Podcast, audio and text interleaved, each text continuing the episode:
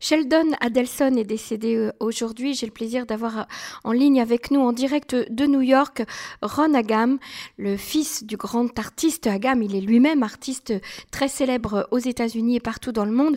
Ron, bonjour. Bonjour Emmanuel. Merci d'avoir accepté euh, de, partager avec nous vos souvenirs de Sheldon Adelson.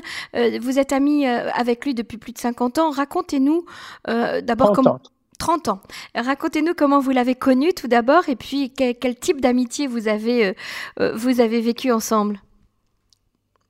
Je l'ai connu à il y a très longtemps, euh, indirectement par mon père. Et puis on s'est lié d'amitié avec Sheldon et c'était un personnage très attendrissant parce que quand vous connaissez son histoire, d'où il est sorti et ce qu'il a, ce qu'il est arrivé à faire de sa vie, et, son caractère, son humanité, son, sa chaleur humaine, c'était un personnage hors du commun. Alors donc vous avez entretenu une amitié pendant euh, toutes ces années. Euh, il est devenu euh, l'homme que l'on connaît, le, philanthrope, le milliardaire, très attaché à, à Israël. comment est-ce qu'il vivait justement son attachement au judaïsme et à Israël?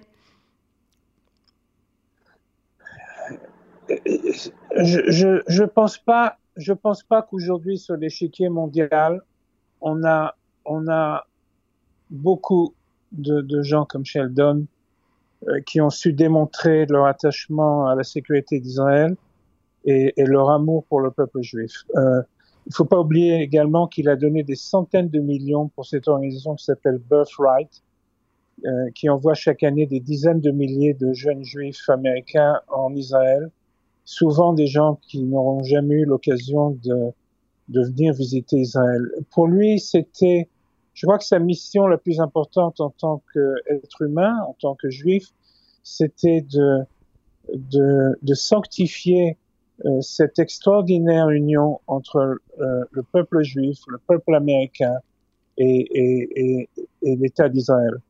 Et il était d'une extrême clairvoyance quant au danger qu'Israël euh, a devant, a devant elle. Mhm. Et je crois une chose aussi qui a, qui a rendu cette, cette, euh, cet amour, cette, euh, cette liaison avec Israël encore plus forte, c'est quand il a rencontré sa femme Myriam, qui est une femme extraordinaire, qui est une doctoresse, euh, qui est spécialisée dans les addictions et, euh, et moi, je l'ai connu avant sa, avant, avant sa rencontre avec Myri, Myriam. Et après, et on a, on a vu le changement, on a vu, je crois que quelque part son amour pour Myri était également, euh, euh, comment dirais-je, associé à cet amour et cette découverte d'Israël, parce que Myri a été d'extrême importance euh, pour pour euh, cet attachement vis-à-vis d'Israël. Alors Myriam, justement, son épouse qui a dit euh, il était le plus fier des Juifs, qui voyait dans l'État d'Israël la réalisation d'une promesse historique à un peuple unique et méritant. C'est la déclaration qu'a fait euh, donc son épouse Myriam euh, après son décès. Alors, on sait qu'il a été donc un très grand donateur des causes en, faveur d'Israël, en faveur de Tzal, mais il a été également un, donateur important pour les causes républicaines aux, aux États-Unis. Il a soutenu le président Trump. il a il a connu un, succès euh, incroyable dans, le monde des, affaires avant de devenir justement l'un des bienfaiteurs les plus influents euh, du Parti républicain. Euh, est-ce que ça ne lui a pas porté préjudice à la fin de sa vie? Écoutez, il est né dans un univers d'extrême pauvreté. Je me rappelle qu'il m'a raconté cette histoire où j'étais très ami avec sa sœur également.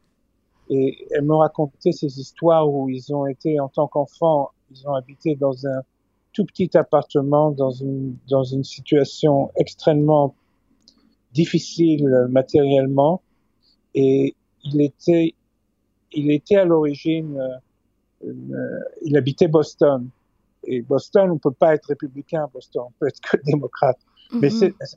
mais il était, à l'origine, c'était un démocrate, mais il a vu un peu, euh, les changements qu'il y avait à l'intérieur du, Parti démocrate et il s'est associé à cette idée de pouvoir influencer le plus grand nombre de politiciens américains. Il l'a vu à travers le Parti républicain et il en a fait son cheval de bataille. Mais vous savez, euh, si ça lui a porté préjudice, je ne sais pas si ça lui a porté préjudice parce que à l'origine, il n'était pas Trumpiste, il était, il voulait Marc Rubio. Mm-hmm. Et puis, ce qu'il voulait avant tout, c'est de préserver l'intérêt euh, sécuritaire d'Israël mm-hmm. et, et, de pouvoir avoir une, la plus grande et la plus forte alliance entre euh, les politiciens américains et, euh, et Israël. Et il faut pas oublier que la majeure partie des Juifs américains, plus de 80%, sont probablement démocrates, et que dans le Parti démocrate, il y a une très forte euh, visibilité euh, d'acteurs euh, et, et, et, de supporters juifs, mais dans le Parti républicain, c'était c'était pas vraiment le cas. Donc, il a créé le Jewish Republican Alliance, euh, les, les, républicains juifs pour le Parti républicain, qui n'existait pas en fait. Mm-hmm. Et il a su créer, si vous voulez, euh, il a quelque part, il a été, il a quoi, euh, comment dire, il a, c'est un, est-ce qu'on peut dire le mot équaliseur euh, non. Il, il, a, il a remis la balance, ah si vous voulez, d'influence des grands donateurs juifs vers le Parti républicain, et, et ça a été assez positif pour l'État d'Israël et pour et pour la sécurité de l'État d'Israël, parce que avant tout, c'est la sécurité de l'État d'Israël et, et, de pouvoir euh, maintenir la supériorité euh, euh, militaire et, et stratégique d'Israël dans la région. Et, pour ça, il fallait avoir également l'oreille des républicains et il l'a fait d'une manière absolument extraordinaire. Oui. Mhm. Alors il a également été euh, un soutien de Benjamin Netanyahou et il a fondé un, journal en Israël, un quotidien euh, euh, distribué gratuitement qui s'appelle Israël Ayom depuis maintenant plusieurs années. il est le fondateur de, ce, quotidien. il a effectivement énormément participé au pont entre Israël et les, États-Unis.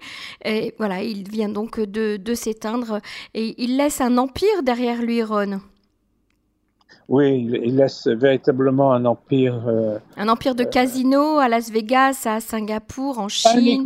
Ça, vous savez, aujourd'hui, on dit un empire de casinos. Oui, c'est parti des casinos, mais c'est un. Comment dirais-je C'est une, une, culture aujourd'hui, parce qu'en fait, bon, les casinos, c'est important parce que bon, ça ramène beaucoup d'argent, mais les gens aiment avoir des expériences différentes et à travers euh, cet univers qu'il a bâti, et surtout en Chine, aujourd'hui, c'est absolument colossal faut pas oublier que ça a été le plus grand investisseur au monde euh, en Chine. Il, il, a investi plus de 10 milliards de dollars il y a 10 ans mm-hmm. euh, dans cette entreprise qu'il a créée à Macao. Et il a une influence, euh, il avait une influence également dont peu de gens connaissent, mais au plus haut niveau euh, du, du, monde politique chinois. Il a eu des, des relations extrêmement privilégiées avec les plus hauts dignitaires de la Chine et, et, je, et je pense que quelque part, il a dû utiliser cette influence également pour, euh, pour aider Israël. Et ça, personne n'en parle, mais c'est certainement euh, une mhm. réalité qu'on peut prendre en compte. Alors juste pour, euh, pour terminer cette petite anecdote très symbolique, en fait, hein, en septembre 2020, euh, Sheldon Adelson avait acheté la, résidence officielle de l'ambassadeur des États-Unis en Israël, qui était à, qui était à Herzliya Pitoire, une très très belle résidence. Et en Israël, on y a vu un, symbole, une façon de, sceller les, relations, tout d'abord entre Israël et, et les États-Unis, et puis surtout par rapport à, au transfert de l'ambassade de, l'ambassadeur américain à Jérusalem, le transfert de la résidence. Oui, l'influence de Sheldon Adelson et de Miri Adelson personnellement sur euh, le président Trump, euh, on ne peut pas faire trop de commentaires à ce sujet-là, c'est connu. Mm-hmm. Euh, l'influence de Miri lui a donc remis également le plus grand honneur qu'on puisse remettre à un citoyen américain. Euh, il l'a fait à la Maison Blanche, je pense que c'était il y a deux ans ou un an et demi. Euh, oui, euh, une relation assez privilégiée. Et le fait d'avoir acheté l'ambassade, euh, la résidence de l'ambassade américaine, à, de, de l'ambassadeur américain en Israël, euh, c'est quelque chose quelque chose d'important et on verra la suite comment il va, comment Miri utilisera cet achat pour ou en faire un musée ou une résidence euh, ou une mhm. résidence. Mais oui, écoutez, vous savez, on, on dira jamais assez. On parle des accords d'Abraham et on parle euh, aujourd'hui de cette métamorphose extraordinaire qui se qui se présente à nous, euh, au peuple juif et à Israël dans cette région extraordinaire du du, du, du monde arabe et, et et cette relation avec Sheldon également et Miri, elle a quelque chose à voir parce que ça a ouvert, si vous voulez, une imagination, une possibilité de voir les choses d'une manière différente et de pouvoir agir vers la paix et vers cette unité euh, entre le monde sunnite et, et, et, Israël. Et ça, c'est une, c'est absolument une révolution. Alors chaque euh, chaque progrès qui a été euh, euh inscrit dans cette démarche, on peut certainement y associer Miri et, Sheldon parce que ils ont eu un rôle très très important dans, dans ah tout ça également. Ah oui.